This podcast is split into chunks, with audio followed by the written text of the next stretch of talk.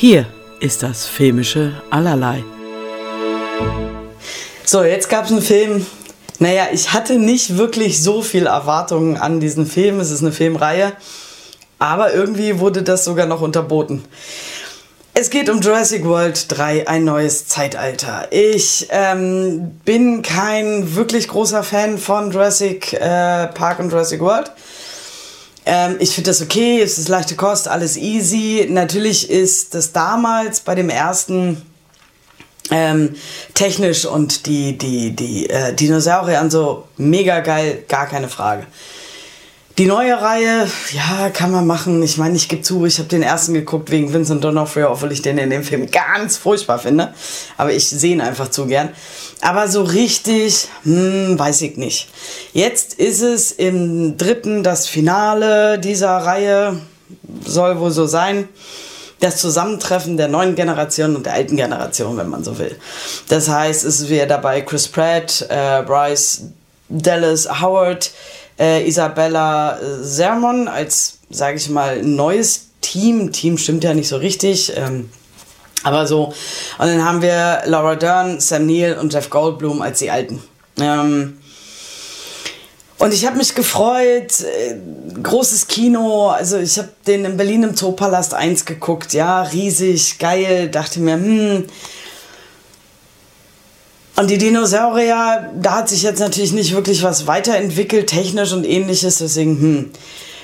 Aber ich muss sagen, der Film hat mich wirklich oh, ziemlich gelangweilt. Es ging relativ schnell los, dass ich irgendwann dachte, so, ja, gut, okay, macht mal.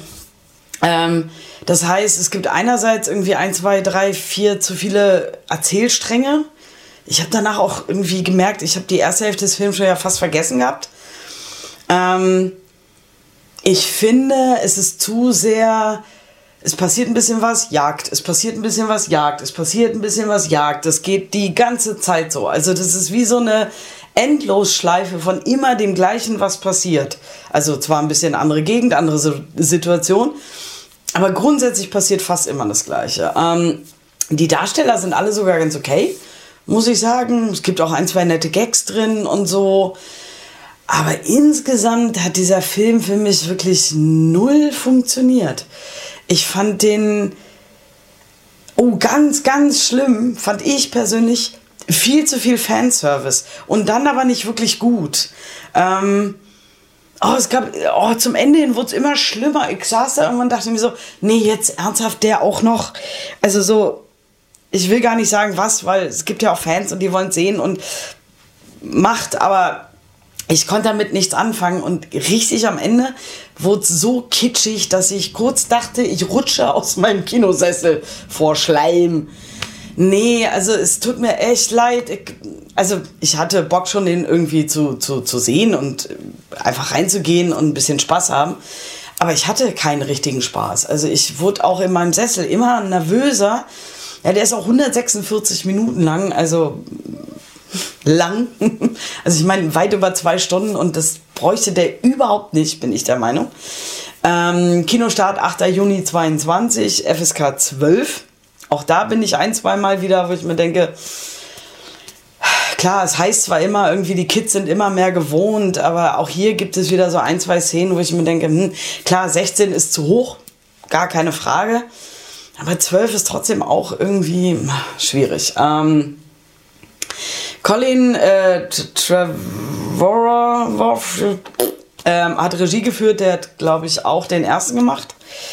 Ähm, ja, ich, ich kann leider nicht wirklich irgendwas Gutes an dem Film sagen. Naja, also außer dass mit Jeff Goldblum total Spaß gemacht hat. Aber das ist halt der Typ, ich mag den total gern.